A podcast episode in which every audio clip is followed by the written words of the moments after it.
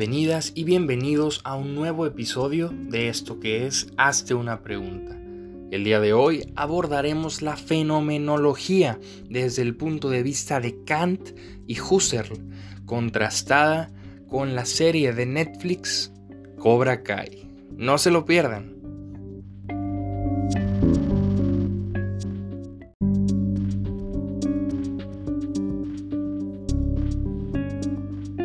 Hola, ¿cómo están? Amantes del saber, bienvenidas y bienvenidos a este podcast filosófico Hazte una pregunta, en su episodio número 33. Y el día de hoy me gustaría, para iniciar bien el tema, sentar una especie de contexto en torno a la serie de Netflix Cobra Kai. Si no has visto ninguna de las temporadas o si te falta alguna por ver, dale pausa a este episodio, corre a verlo y regresa para que puedas asimilar totalmente lo que aquí se trate de dialogar. Ahora bien, sabemos que esta serie eh, surge de las películas de Karate Kid, muy concretamente nace en torno a la primera, la película original donde Daniel Larusso y Johnny Lawrence eh, por así decirlo, ven nacer una rivalidad. Una rivalidad que eh, pues se lleva a terceros de encuentro, se lleva a más personas, se lleva inclusive eh, muchas veces las relaciones afectivas de otros, porque ellos luchan a muerte, pareciese, porque para Daniel, Johnny es el peor villano. El peor villano que puede existir y para Johnny, Daniel es lo mismo. Esto en la serie de Cobra Kai persiste. Sabemos que ya en la edad adulta ambos, si bien uno eh, exitoso desde la concepción capitalista y el otro un fracasado desde prácticamente cualquier perspectiva para muchos, eh, siguen odiándose. Y cada encuentro que tienen permanece la concepción del otro que ellos ya habían adquirido. Cada que Johnny ve a Daniel, se enoja, se acuerda de lo que para él fue una experiencia donde Daniel fue horrible, fue una persona horrible, pésima, fue el villano de su vida.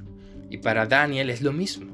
Ahora él, siendo un empresario exitoso, en un primer momento ve a Johnny y lo desprecia porque recuerda lo que, desde su perspectiva, Johnny le hizo. Algo muy interesante en la serie es que se nos va mostrando que a pesar de las experiencias que cada uno tenemos de los otros, hay una historia detrás. Hay una historia que muchas veces no se ve. ¿Por qué? Porque tanto Johnny como Daniel se quedan solo con las intuiciones empíricas que tienen del otro. ¿Qué es esto? Y ojo que esto ya se va acercando a la teoría epistemológica del empirismo, que postula que solo podemos conocer mediante nuestras experiencias, lo que sentimos, lo que vivimos, lo que nuestros sentidos nos transmiten. Y para Johnny y Daniel, esto es así porque cada que se ven, independientemente del contexto en el que estén, ambos traen a su mente intuiciones empíricas. Y para, eh, si en mi adolescencia Daniel se portó mal conmigo, es una persona mala. Y Daniel lo mismo, si en mi adolescencia Johnny me hizo la vida imposible, es malo. Y esto es muy interesante porque el ser humano de ordinario eh, está satisfecho con meras intuiciones empíricas, con aquello que su experiencia le reportó, por aquello que recuerda haber vivido. Y aquí podemos ver que tanto Johnny como Daniel solo se conocen por momentos. Ninguno de ellos conoce verdaderamente la historia del otro. Ninguno sabe que ambos tuvieron infancias relativamente similares, con problemas paternales relativamente iguales. Ninguno de ellos sabe que el otro encontró en su sensei una figura paternal. Ninguno de ellos sabe lo importante que fue el karate para el otro. Solamente se entienden como enemigos, porque su experiencia les reportó eso. Y pero bueno, hasta aquí quizás digas, ok, todo muy bien, John y Daniel solo se conocen por intuición empírica hasta el momento, hasta la temporada 1. Pero eso que tiene que ver con la fenomenología, bueno, la fenomenología, y esta es una frase que me encantó cuando la escuché, más que definirse tiene que explicarse. Esto quiere decir que no vamos a encontrar una definición tal cual que nos deje satisfechos, sino que vamos a tener que buscar explicaciones concretas y reales de lo que puede ser la fenomenología.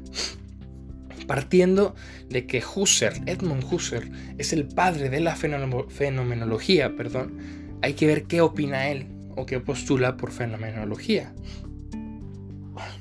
para Husserl, la fenomenología es, eh, por así decirlo, aquella parte filosófica en la que el ser humano entiende lo que conoce como manifestación de lo real. Ojo, ¿qué es esto? Cuando nosotros conocemos desde un punto de vista fenomenológico, no conocemos las cosas como tal. Yo no conozco, y siguiendo el ejemplo, por, eh, valga la redundancia, por ejemplo, de Daniel y Johnny, Daniel no conoce a Johnny, conoce una manifestación de Johnny. ¿En qué sentido? En que cuando nosotros conocemos algo, lo conocemos mediante un fenómeno, la manifestación del ser para con nuestros sentidos. Esto Kant lo explica de manera extraordinaria con dos términos que me interesa que eh, se queden grabados, el fenómeno y el noúmeno. ¿Qué es el noúmeno? Bueno, el noúmeno vendría a ser la cosa en sí, lo que verdaderamente es. ¿Y qué es el fenómeno? Es como nosotros lo vemos, es la manifestación del ser. Entonces, siguiendo esta perspectiva, el ser humano cuando conoce algo solo lo hace por medio del fenómeno, no del noúmeno. Nosotros cada que percibimos algo, ya sea una persona, ya sea una experiencia, ya sea una cosa, estamos percibiendo el fenómeno, no el noúmeno. Por tanto, es imposible que con una sola experiencia fenomenológica hayamos pensado que ya conocimos la cosa en sí.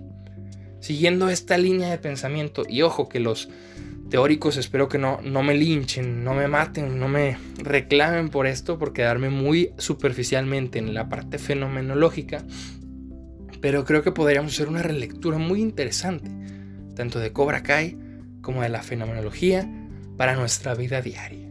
¿En qué sentido? Imagina que tú cuando vas a conocer a alguien, cuando vas a interactuar con alguien. Esto Husserl lo plantea en las meditaciones cartesianas, cuando habla de el encuentro con el otro. Cuando tú conoces a otro, es necesario que primeramente te reafirmes como yo. ¿Qué es esto? Sepas que eres persona existente con una historia completa y que vas a manifestarte fenomenológicamente al otro. El otro va a conocer una manifestación de ti, pero no te va a conocer teniendo esto en cuenta, tienes que saber que tú tampoco vas a conocer al otro. Que no vas a poder decir él es una mala persona, es una pésima persona o él es la mejor persona del mundo. Porque estás conociendo su manifestación del ser. Estás conociendo el fenómeno, no el noúmeno. Teniendo esto en cuenta, creo que a todos nos llamaría la atención el qué tanto juzgamos a los demás de manera categórica sin verdaderamente conocerlos. ¿Qué tanto pienso en mi rival como la peor persona del mundo cuando ni siquiera sé su historia, sé por qué se comporta así y sobre todo ni siquiera sé si se comporta así con otros o solo conmigo? Ni siquiera sé si yo provoco su comportamiento, si yo despierto algún trauma, alguna herida de su historia. ¿Y qué tanto nos juzgan categóricamente sin conocernos? ¿Por qué? Porque el ser humano siente que conoce, pero fenomenológicamente hablando, solo recibe la manifestación del ser, pero no conoce la cosa en sí. Teniendo esto en mente, ¿vas a volver a juzgar a alguien de manera categórica por una experiencia que tuviste con él? ¿Vas a volver a decirle a una persona que acabas de conocer que es mala?